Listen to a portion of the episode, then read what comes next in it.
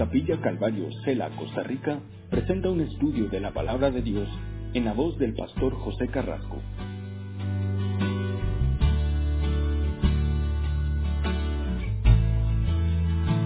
Libro de Salmos, capítulo 56. Vamos a mirar esta noche este capítulo 56 y capítulo eh, 57. El versículo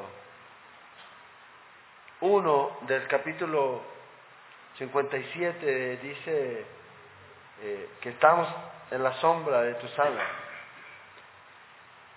Y ese es el, énfasis de estos dos salmos.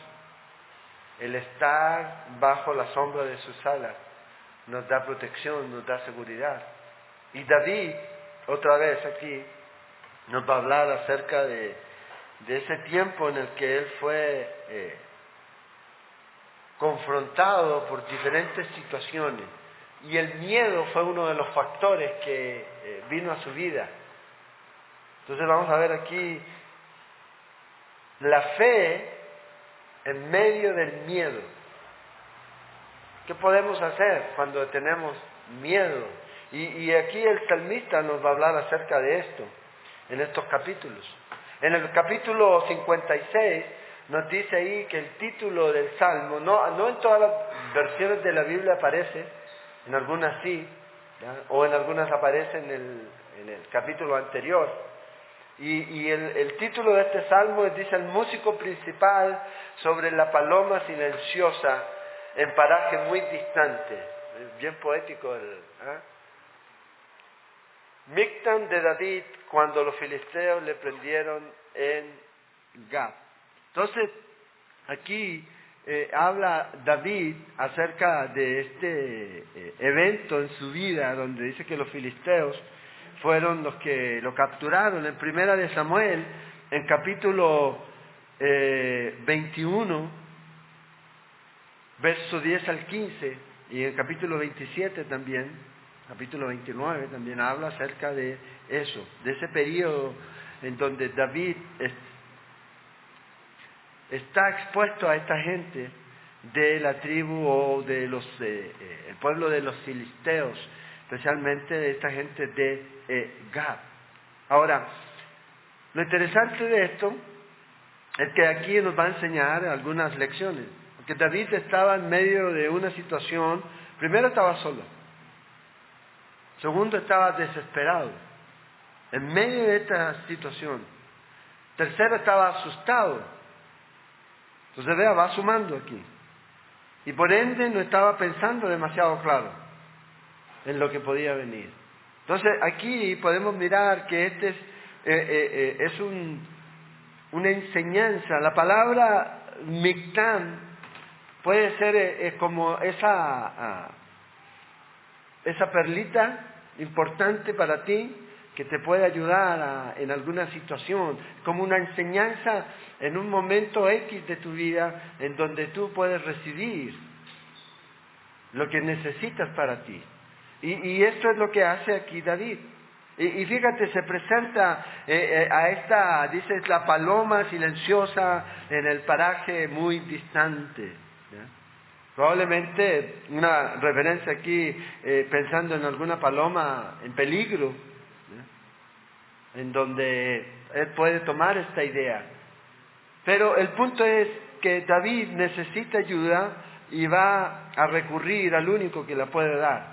Versículo 1 y 2 vemos qué podemos hacer en medio de los problemas, en medio del peligro. Y yo creo que es, siempre va a ser lo mismo, mirarlo a Él, buscar a Dios. No hay de otra manera. Y, David dice aquí en versículo 1, ten misericordia de mí. O sea, Señor, no quiero obtener lo que yo merezco, o menos de lo que yo merezco, Señor. Ten misericordia de mí. En medio de este problema, fíjate Dios, David le dice, Dios mío, porque me devoraría el hombre, me oprimen combatiéndome cada día, todo el día mis enemigos me pisotean, porque muchos son los que pelean contra mí con soberbia.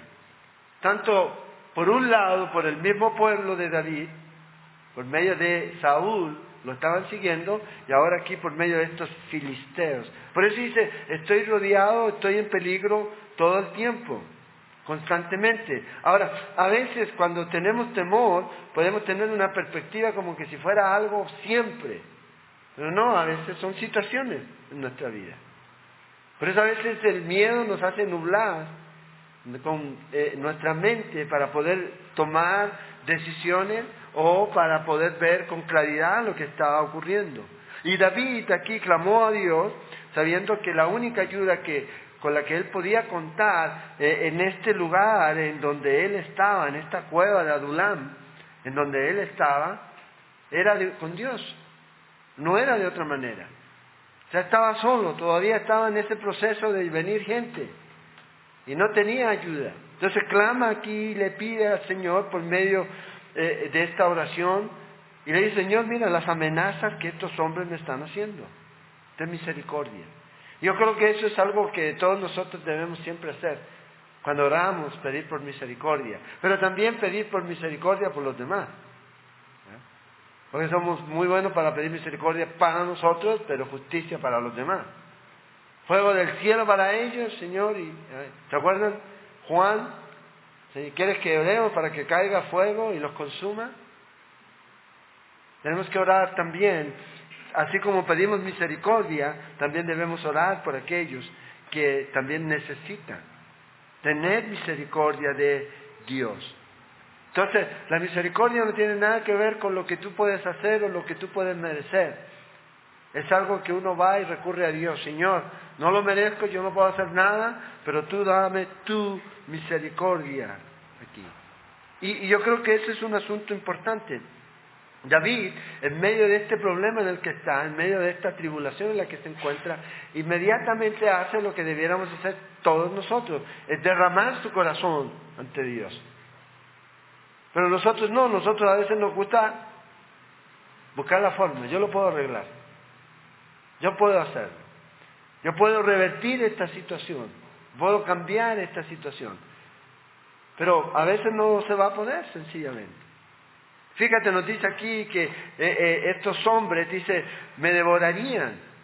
Si tú no me ayudas, Señor, estos hombres, estos pecadores que me están rodeando, lo que están haciendo, es sencillamente tratando de destruirme. Y si tú no me ayudas, me van a devorar. Y aquí es importante, cuando tú seas a lo mejor atacado, a lo mejor no de la manera en que David está siendo atacado, sino a lo mejor verbalmente, a lo mejor difaman tu nombre, calumnias y este tipo de cosas, esto es lo que debemos hacer.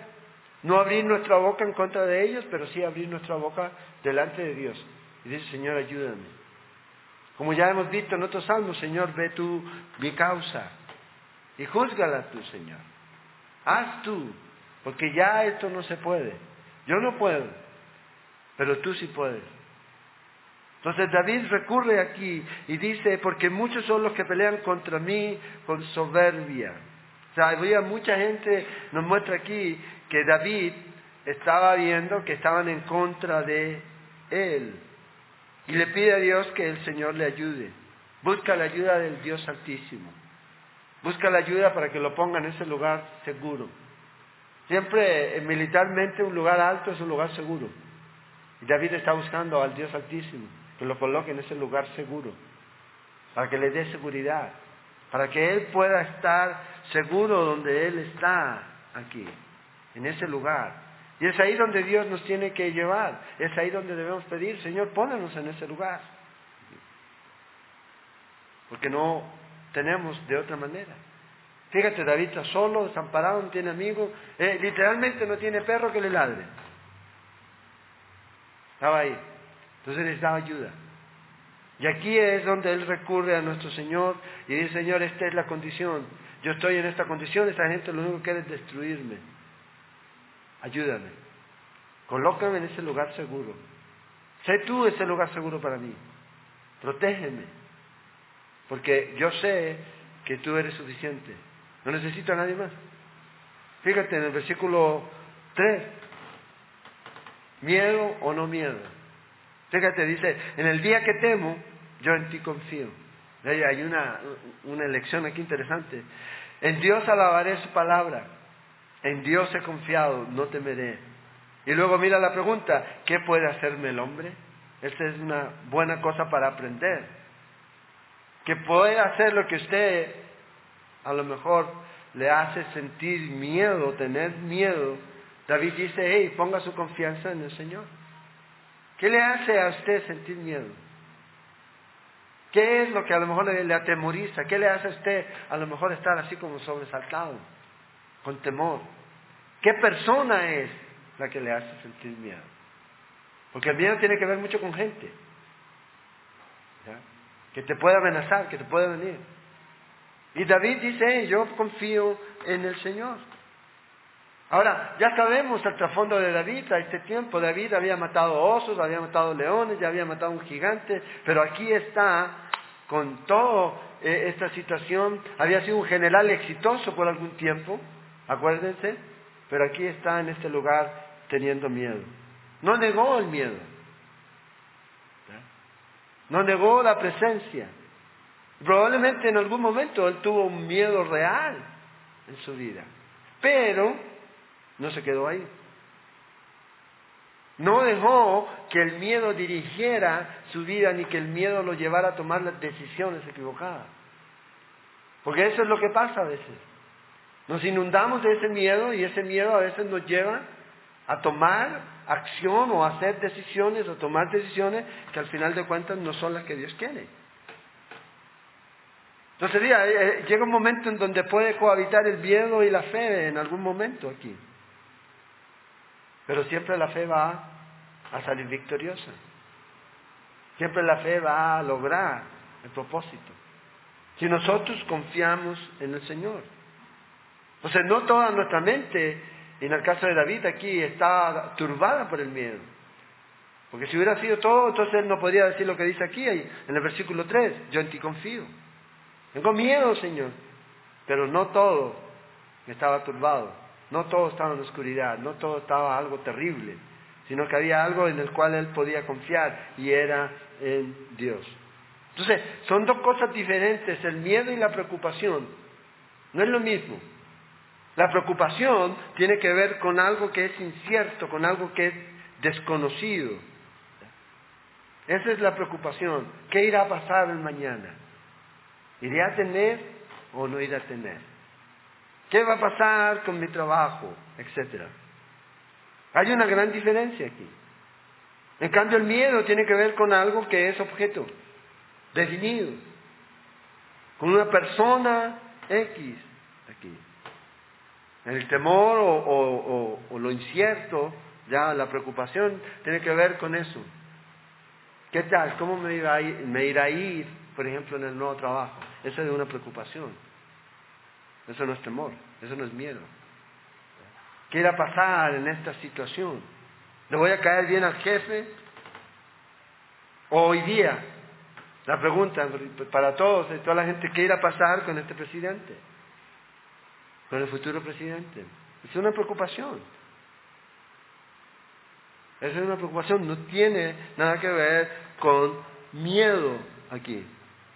Miedo es cuando usted se siente amenazado por una persona o alguna situación en específico. Y esto es lo que David está sintiendo aquí. Acuérdense, por ahí a veces se dice el valor no es la ausencia eh, del miedo, sino el dominio del miedo mediante, para nosotros los que tienen la fe, mediante nosotros descansando en el Señor.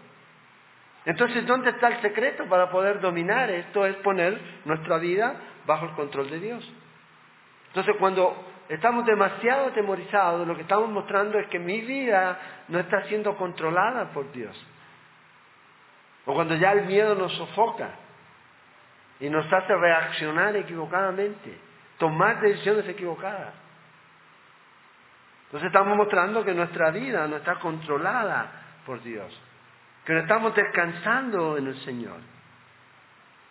Dejamos que el miedo dirija nuestras acciones y estamos mostrando de que en realidad el miedo es el que está dirigiendo tu vida, cuando debiera ser Dios dirigiendo tu vida. En medio del miedo, en medio de la tribulación, en medio de los problemas, podemos confiar en el Señor. ¿Cuál es la confianza que tenemos en Dios? Porque eso tiene que ver mucho con nosotros. ¿Cuál es el conocimiento que tenemos nosotros con Dios? ¿Cuál es nuestra relación que tenemos con Dios? Porque eso va a cambiar. Va a ser una diferencia muy grande. Si yo confío en Él, sencillamente yo puedo decir, pase lo que me pase, yo sé que Él está en control. Pero ahí es donde a veces nos cuesta llegar a ese punto. En poder decir, Señor, aquí yo estoy. Es mi, vida, Señor, la entrego. Es tuya, tómala. Porque eso debiera ser. Ya no mi vida, es la de Él. Entonces debemos ver que David está en esta condición. Entonces podemos tener miedo, sí, pero aún así podemos confiar en Dios. Y voy a hacer lo que es correcto. No voy a dejarme influenciar por el miedo para hacer aquella cosa que a lo mejor no va a ser lo correcto para poder salir de una situación en la que estoy. Siempre debemos actuar mediante aquel principio que lo que yo voy a hacer realmente es justo, independientemente del mal que la gente pueda estar haciendo. Yo debo actuar justamente aquí. Y eso es lo que David está diciendo. En Dios alabaré su palabra y hay una clave también aquí para poder atacar y contrarrestar el miedo. Alabe al Señor en medio de su problema. La alabanza habla de confianza en Dios. Y, fíjate aquí, David está aquí alabando al Señor sobre la base de la palabra de Dios. Es lo que él está haciendo aquí. Entonces, su confianza en Dios estaba relacionada directamente con la palabra de Dios. ¿Qué tanto conocemos a Dios, al Dios de la Biblia? Por medio de lo que Él nos da aquí, en su palabra. Nosotros no es que tenemos esperanzas ni sueños ciegos. Con Dios no se puede ser así. Tenemos certeza y seguridad de quién es Dios. Y su carácter ha sido revelado por medio de su palabra y también por medio de la naturaleza. Tú puedes ver quién es Dios, pero más por su palabra. Y Él te indica lo que Él puede hacer y lo que no puede hacer. Si no conocemos a Dios por medio de la palabra, entonces va a ser muy difícil. Va a ser muy difícil por todo lo que el Señor ha hecho. Entonces, la seguridad que usted tiene se la va a dar la palabra de Dios. El Espíritu Santo le va a dar convicción a su corazón. Y va a poder alabar a Dios en medio de su problema, en medio de la situación difícil a la que usted puede estar afrontando en ese tiempo en su vida. Y David alaba a Dios.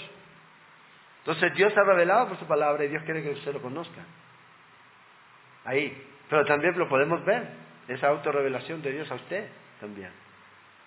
Personal en su vida. En Dios he confiado, no temeré. ¿Qué puede hacerme el hombre? Esto es lo que hace la diferencia en la vida de David.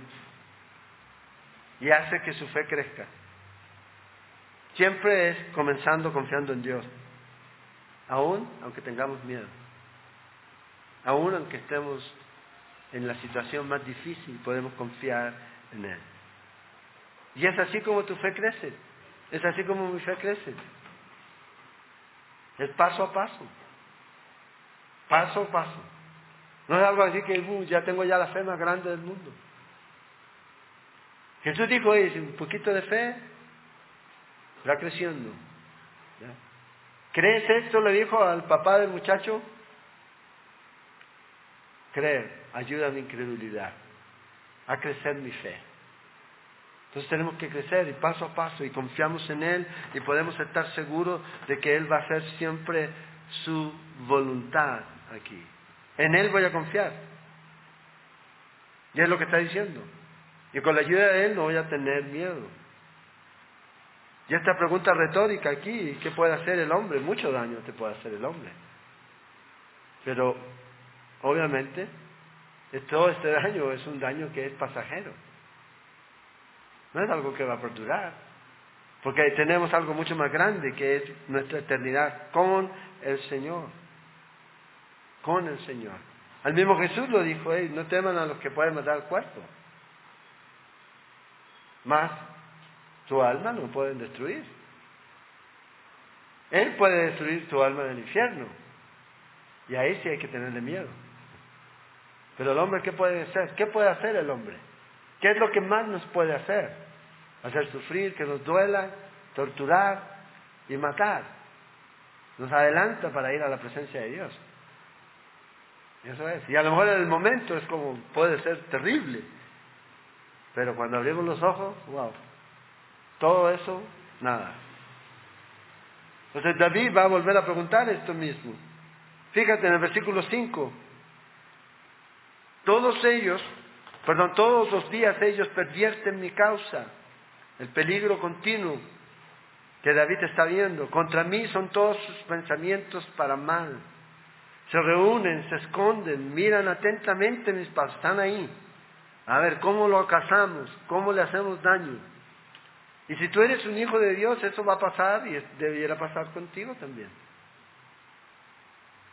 La gente va a estar ahí.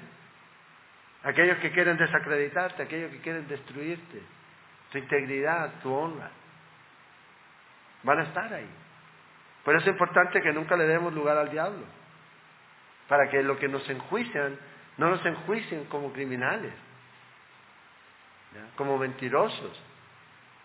Aquellos que nos juzgan, que no realmente no se estén juzgando y diciendo la verdad de que somos poco íntegros, sino que realmente lo hagan porque nos odian, porque somos hombres y mujeres que agradamos a Dios y vivimos en integridad, en santidad, en justicia. Ese es el asunto y esa es la diferencia. Como quienes acechan a mi alma, dice, Pésalo según su iniquidad, oh Dios. David dice ahí, Señor, pesa todo esto y júzgalo, destruyelo. Y derriba en tu furor a los pueblos. Aquí. Entonces David está siendo atacado de muchos lados, de muchas fuentes, siempre tratando de distorsionar lo que él dice o distorsionar lo que él está haciendo y lo atacan. Aquí.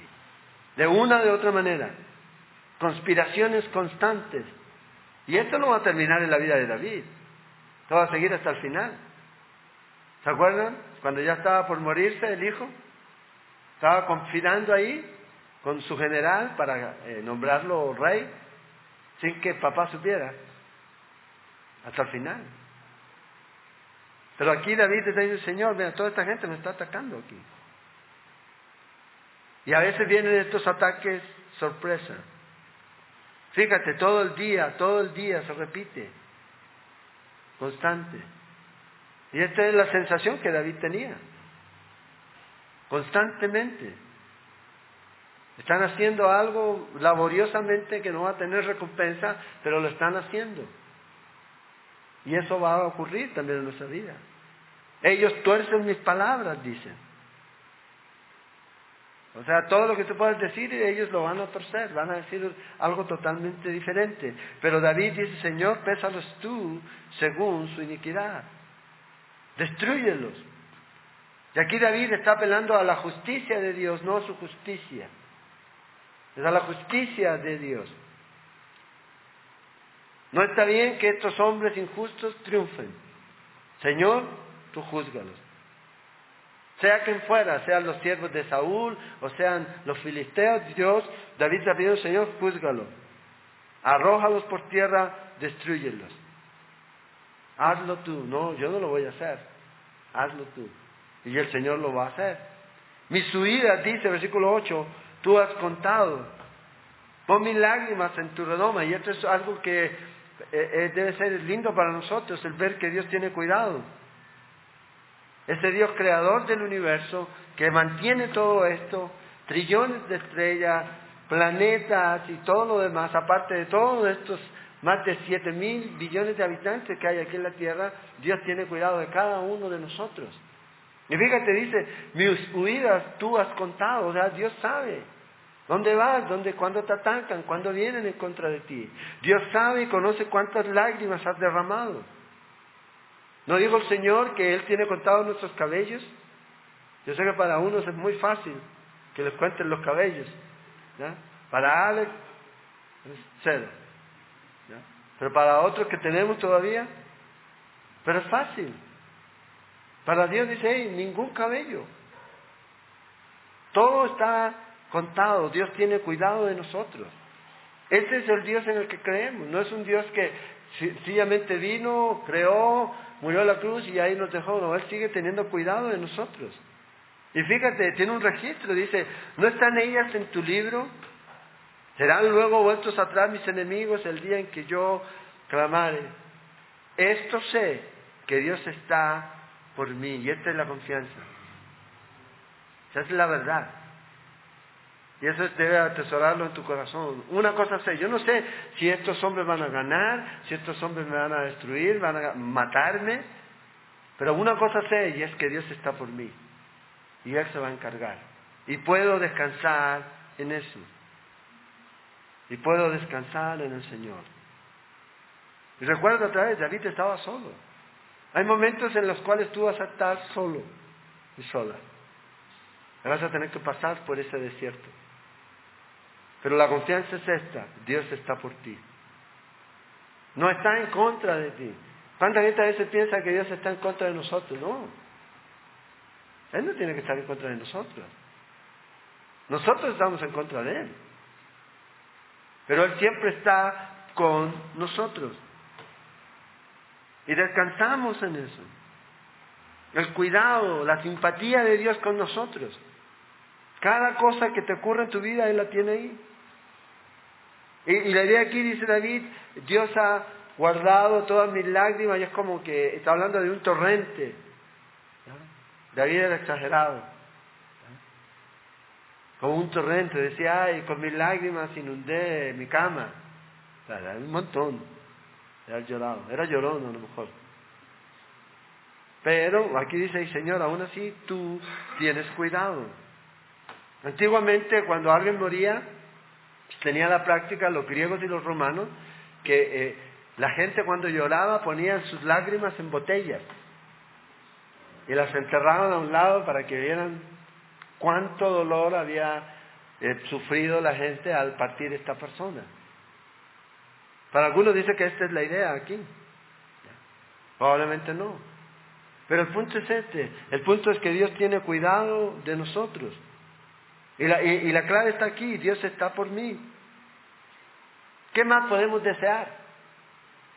¿Qué más podemos pedir? ¿Qué más podemos anhelar? Vea lo que dijo Pablo en Romanos 8:31. ¿Qué pues diremos a esto?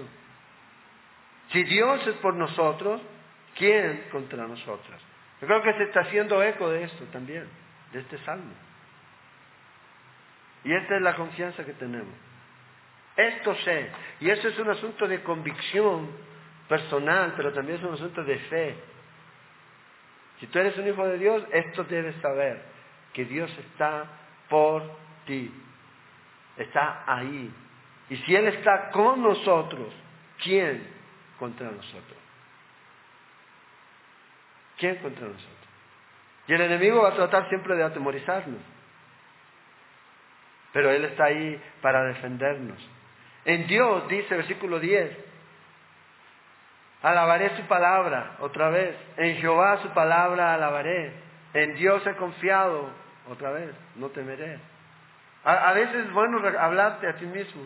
¿En quién estás confiando? Confía en Dios. José, ¿por qué estás? Confía en Dios. Dios está contigo. Dios está por ti y para ti. Y luego dice David aquí, ¿qué puede hacerme el hombre? Otra vez, la pregunta. Si Dios es por usted, ¿qué puede hacerle el hombre? Si llega a hacerle algo es porque Dios lo permitió. Y tiene un propósito. Para usted, para su vida. Pero nunca es para destruir su vida. Siempre es para edificarlo aquí. Entonces, no era un sueño, no era una esperanza difusa, ya a lo mejor no, era una realidad. Y para usted debe ser lo mismo. Porque está en la palabra de Dios, está aquí, ya lo leímos. Está en ese salmo y está en Romanos. Entonces debemos de dejar de pensar como, pero ¿y será? o no será? No es. Esa es la confianza que tenemos.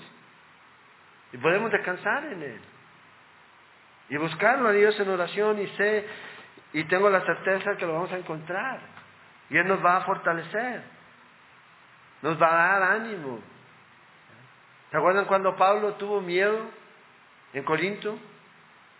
Y el Señor se le apareció y le dijo, hey, no temas, porque aquí hay mucho pueblo que tengo, solo predica. A veces necesitamos este tipo de, situaciones en nuestra vida. Bueno, ora al Señor y Dios te va a hablar. Y te va a animar y te va a fortalecer para que sigas adelante aquí. David ya quedó claro, no debo temer lo que el hombre me puede hacer, porque tengo a alguien más grande, infinitamente más grande, que está por mí, porque Él es para mí y por mí y en mí. Imagínate. Yo no los dejaré huérfanos, enviaré el Espíritu Santo. Y Él va a estar con nosotros todo el tiempo, Dios.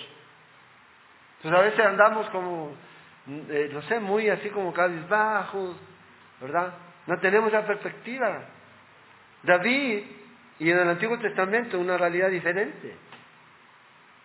No era de que Dios estaba en ellos, como está ahorita, por medio del Espíritu Santo en todos los creyentes, en tiempo constante, 24-7. Para ellos a veces venía, se iba, el Espíritu. Pero aquí nosotros tenemos esta confianza y debemos dejar de caminar a veces como si no sabemos en quién hemos confiado. Porque eso es lo que muestra a veces los problemas en nuestra vida cuando nos tiran al suelo, nos desaniman, es porque no sabemos en quién hemos confiado. Tenemos que tener claro en quién hemos confiado y la pregunta es en quién has confiado tú. Y puedes examinar tu vida ahorita. Dice versículo 12, sobre mí, oh Dios, están tus votos, te tributaré alabanza.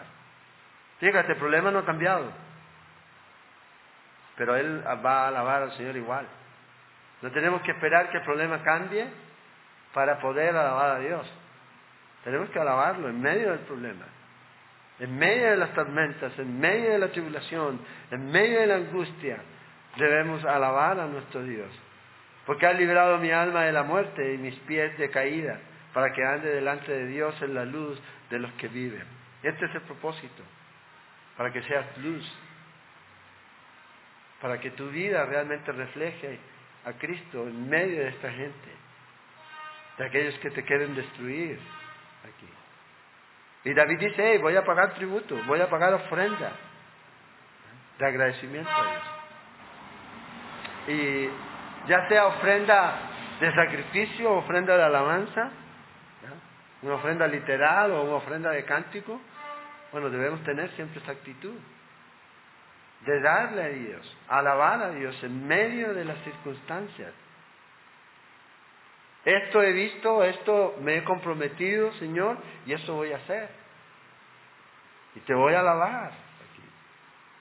En medio de toda esta situación, te, te voy a alabar, Señor. Y ahí es donde a veces nos cuesta.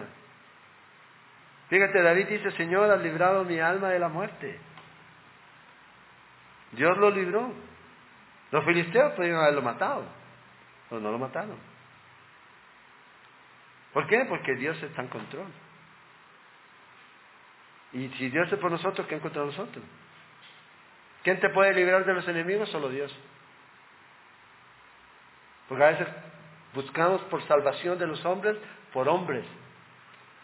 Y maldito el hombre que confía en otro hombre y pone carne por su brazo para salvación. El único que realmente te puede salvar es Dios. En medio de las tribulaciones en las que tú puedas estar. ¿Para qué? Para que tú camines en luz. Si estás en Cristo, tú vas a caminar en luz, porque Cristo es la luz del mundo. Y debemos caminar en Él. Y si caminamos en Él, entonces vamos a andar en luz, no en tinieblas. Jesús se lo dijo a los discípulos. Digo, yo soy la luz del mundo. Y el que está en mí no caminará en tinieblas, sino que la luz va a brillar en su vida. Cristo va a brillar en su vida. Y este es el propósito.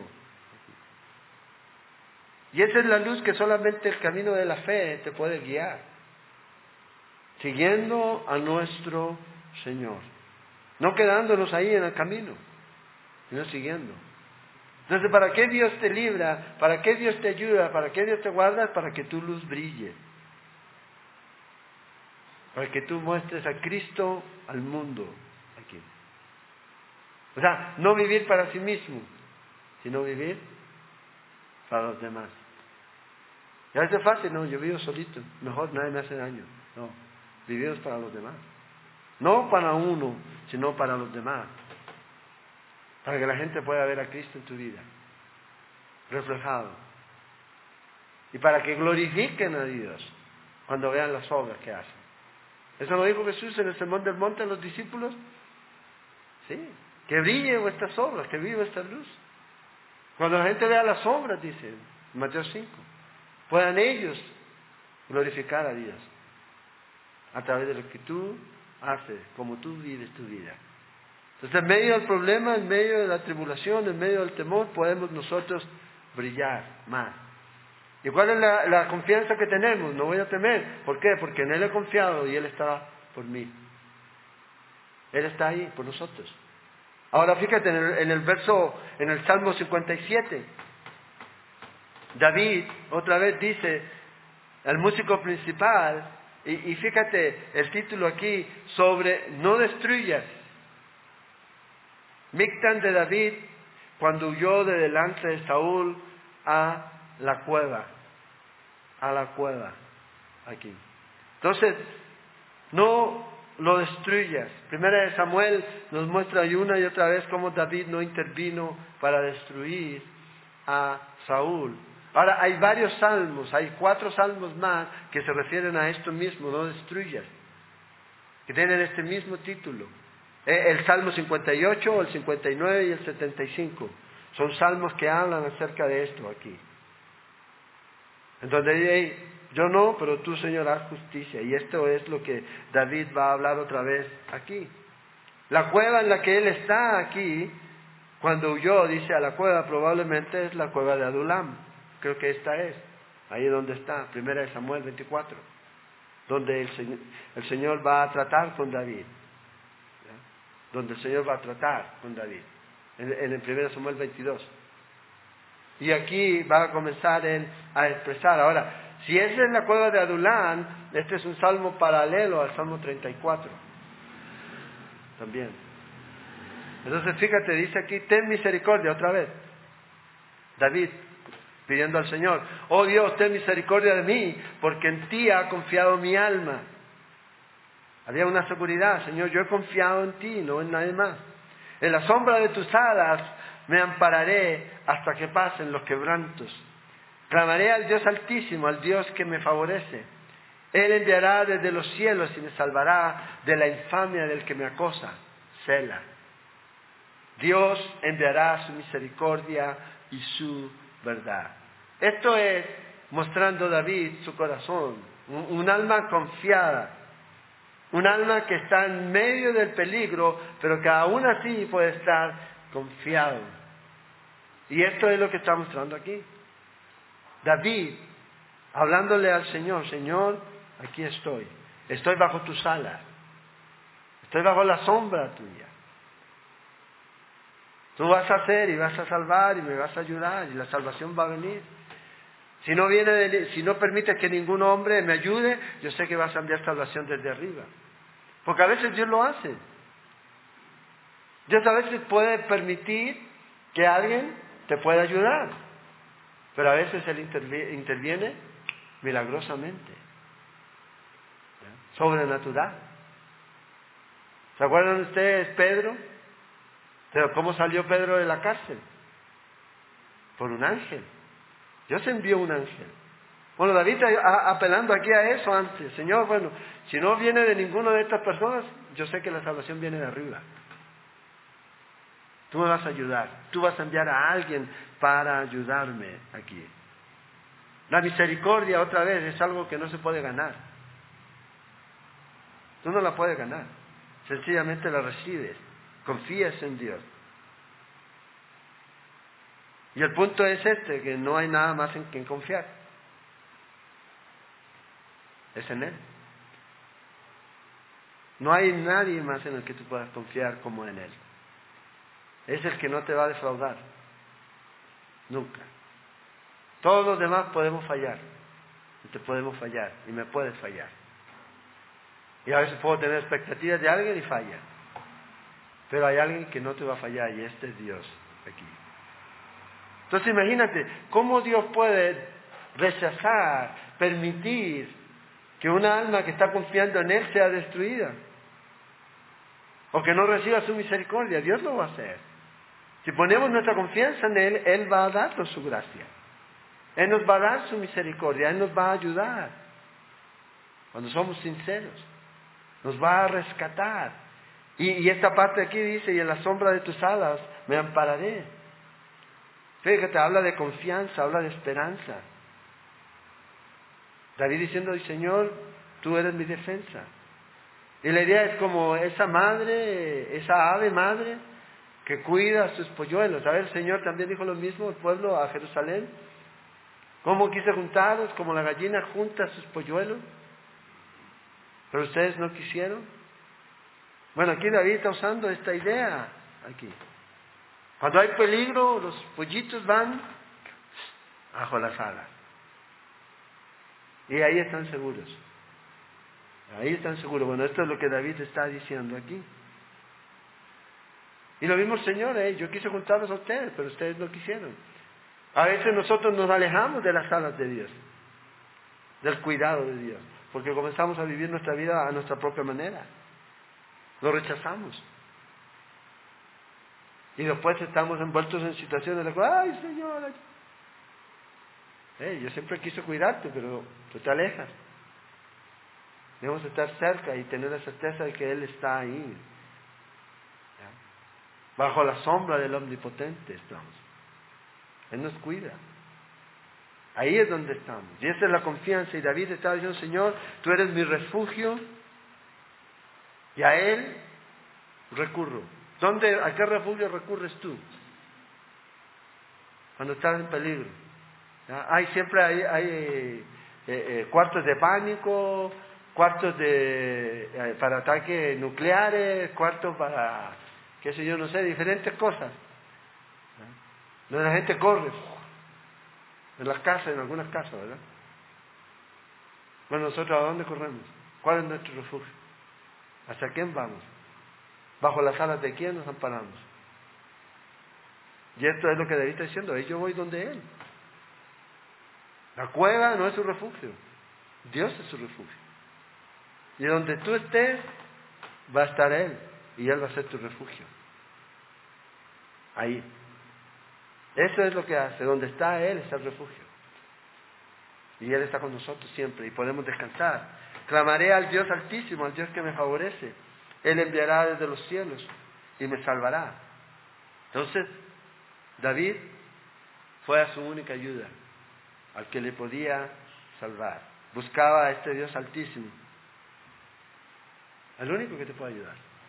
Recurrir a Él, este Dios altísimo.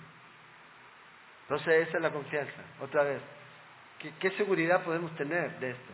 Bueno, la palabra ya nos dice. Ver este Dios tan grande que puede tener cuidado de cada uno de nosotros, por nombre y apellido. Y a veces uno se preocupa de sus hijos, pero hay alguien que sabe y los puede cuidar mucho mejor que tú. Cuando se los entregas a ellos. Se los pones en las manos. Señor, ahí están. Nadie más los puede cuidar mejor que Él mismo. El mismo Dios. Entonces David dice ahí, Señor, busco en ti tu ayuda. Y yo sé que tú vas a enviar ayuda desde el cielo. A pesar de la infamia que me está acosando, yo puedo confiar en ti. Y si no hay nadie aquí, tú envías ayuda. Y fíjate en el versículo 4, dice, mi vida está entre leones. Era la idea que David estaba teniendo. No sabemos si a lo mejor estaban los leones afuera de la cueva, o se refiere a la gente. Pero David dice, estoy entre leones. Me quieren devorar. ¿Qué hace un león? Es devorar. Estoy echado entre hijos de hombres que vomitan llamas. Sus dientes son lanzas y saetas y su lengua espada aguda. Este es el peligro de los enemigos que David estaba enfrentando.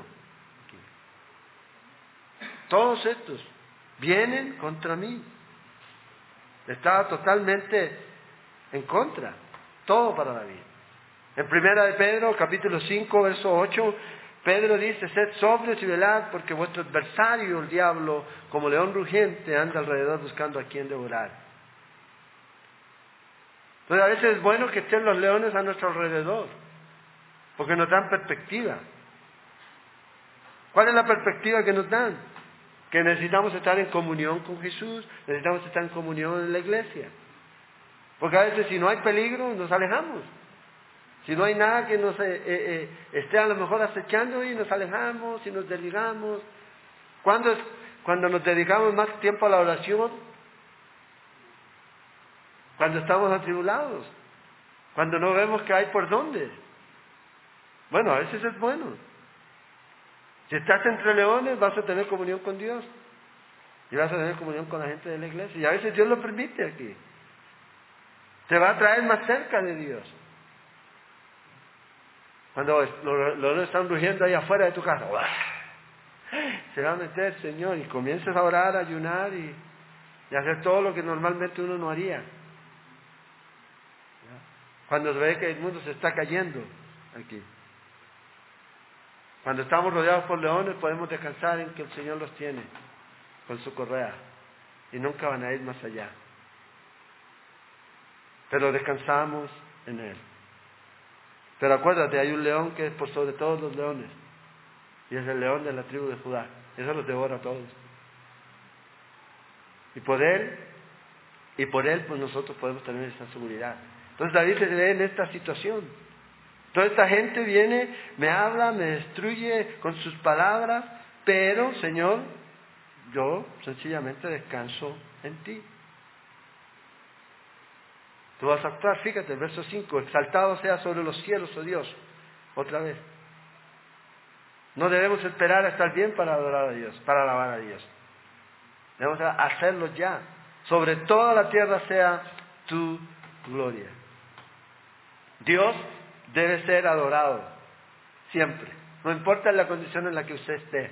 Él es digno de recibir todo. No es porque yo estoy mal, entonces no es digno. No, Él es digno. Yo soy el indigno, Él es digno. Y Él debe ser exaltado. Y es lo que este hombre está haciendo aquí. Sobre todos los dioses falsos que puedan haber. O sea, no puede haber nadie más sobre, encima de Dios. Sea, si estamos alabando a un hombre más que a Dios, debemos tener cuidado. Él es sobre todos sobre toda la tierra sea tu gloria. Sobre toda circunstancia, Dios debe ser alabado. En tu vida. No importa la condición en la que estés, Dios debe ser alabado aquí. Sobre toda la tierra. O sea, la gente debe ver que tú eres un hombre que alaba a Dios. Una mujer que alaba a Dios. No es el amargado, frustrado, murmurador, si no eres al contrario, estás en problema, alabas, adoras a Dios. Como hay una canción ¿ya? que nosotros a veces cantamos, ya no la cantamos. Cuando cantábamos en CD, alaba, alaba, alaba. no sé quién la cantaba. Pero es lo que debemos hacer. Dios es digno. Pase lo que pase. No hay nada que pueda quitarle eso a Dios. Nosotros a veces lo hacemos cuando no lo, alabamos a Él. En medio de la gente. Señor, tú debes ser honrado.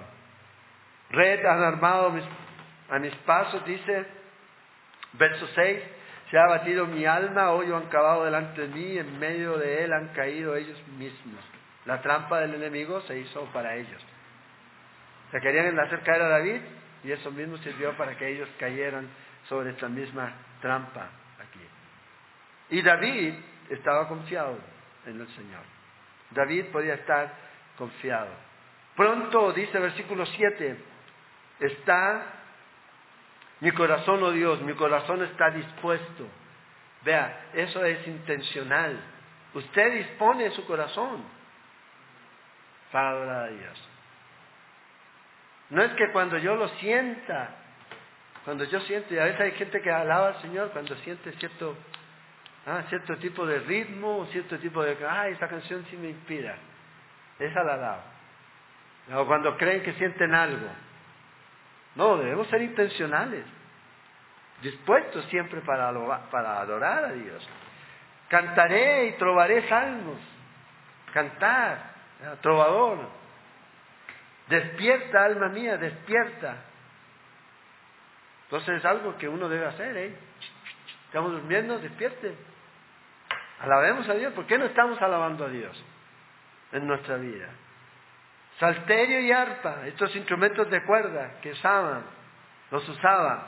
Me levantaré de mañana, te alabaré entre los pueblos, oh Señor, cantaré de ti entre las naciones, porque grande es hasta los cielos tu misericordia y hasta las nubes tu verdad. Esto es una alabanza de un corazón que está claro en quién es Dios, un corazón que está bien parado en la roca, firme, a pesar de las circunstancias David puede adorar a Dios. Y eso es lo que hace la fe, una fe firme en Dios. Siempre nos va a llevar a adorarlo. Adorar a Dios. No importa las mentiras, no importa lo que venga, yo voy a adorar al Señor. David no se encierra, ay, pobrecito yo. Si yo soy tan bueno, ¿por qué esta gente me hace tanto mal? Y llorar y llorar, como dice la canción. Llorar y llorar. ¿Eh? Autocompasión. O el otro extremo, no, no, es que el que me la hace me la paga. Pum, venganza. No, David no hizo nada de esto. David hace esto, miró arriba. Miró hacia Dios, alabó a Dios y el Señor iba a orar. Señor, ten misericordia otra vez. Mira a esta gente. Yo confío en ti, tú vas a actuar. Yo descanso en ti. No importa las cuevas de problemas que tú puedas tener. Aún así, en medio de esas cuevas de problemas, tú puedes adorar a Dios y puedes confiar en Él.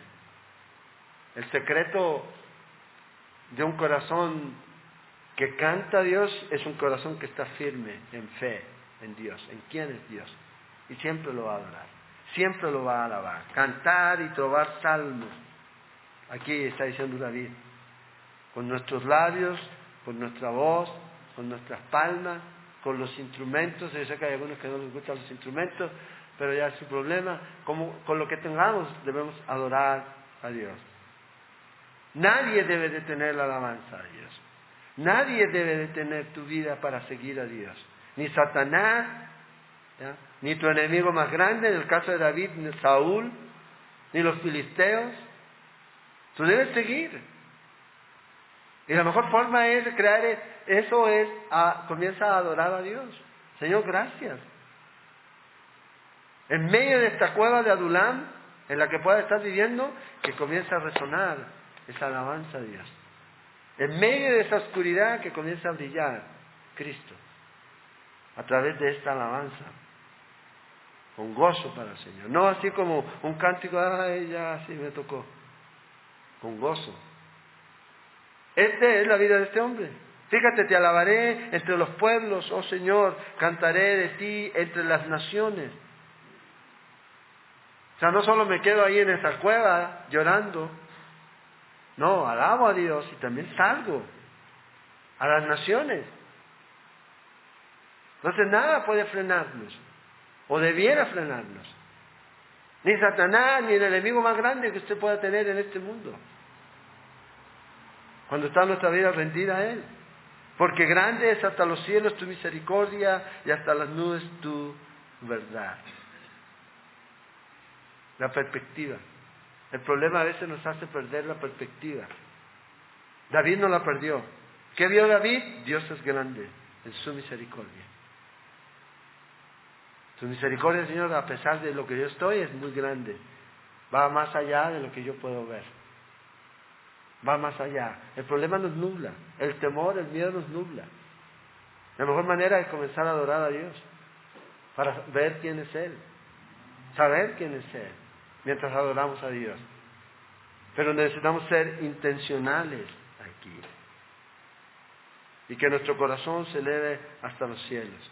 Exaltado sea sobre los cielos, dice, oh Dios, sobre toda la tierra sea tu gloria. Este es el final.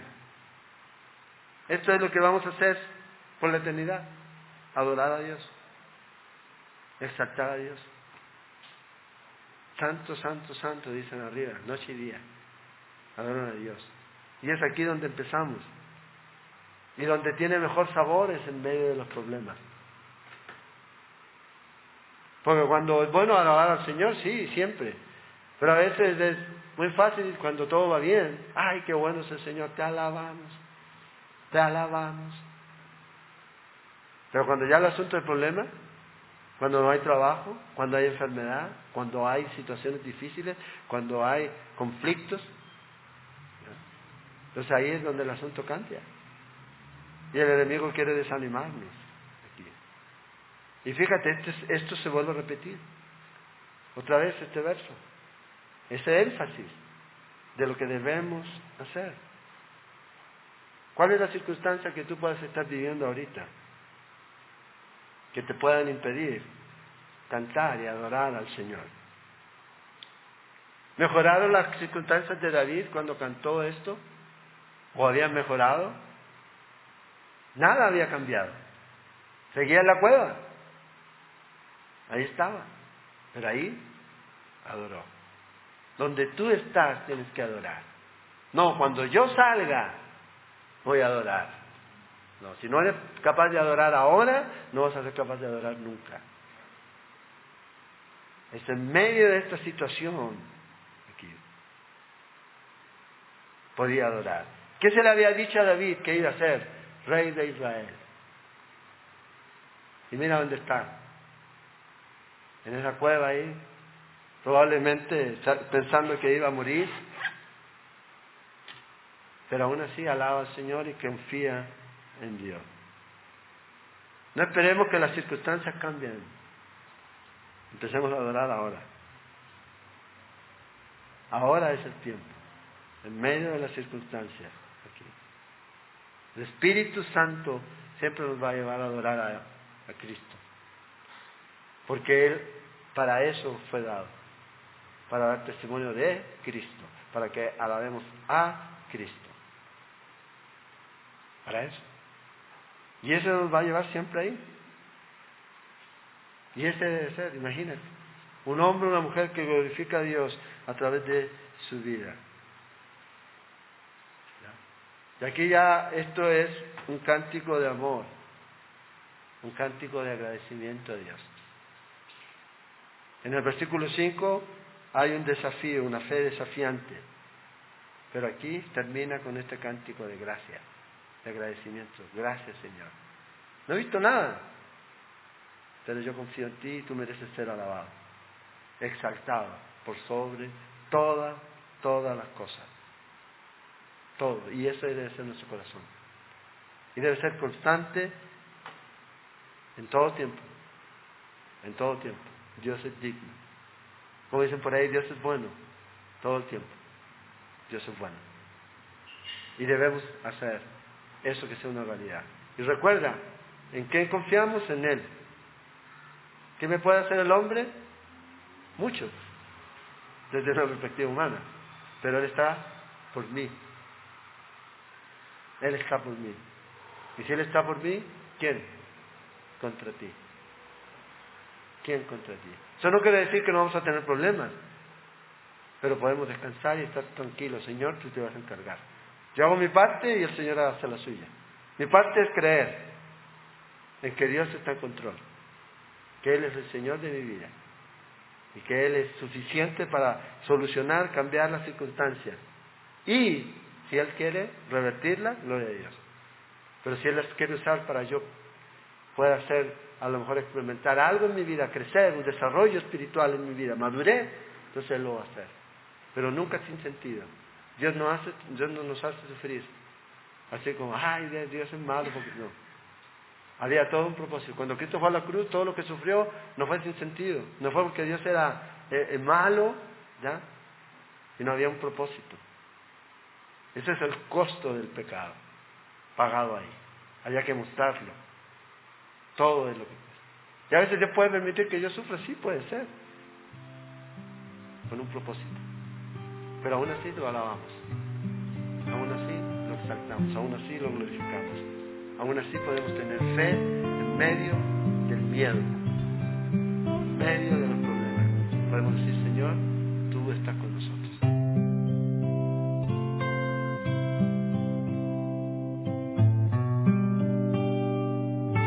Esperamos que este estudio de la palabra de Dios haya sido de edificación para su vida. Le invitamos a visitar nuestro sitio en internet www.ministeriocela.com donde encontrará más estudios y recursos para su edificación.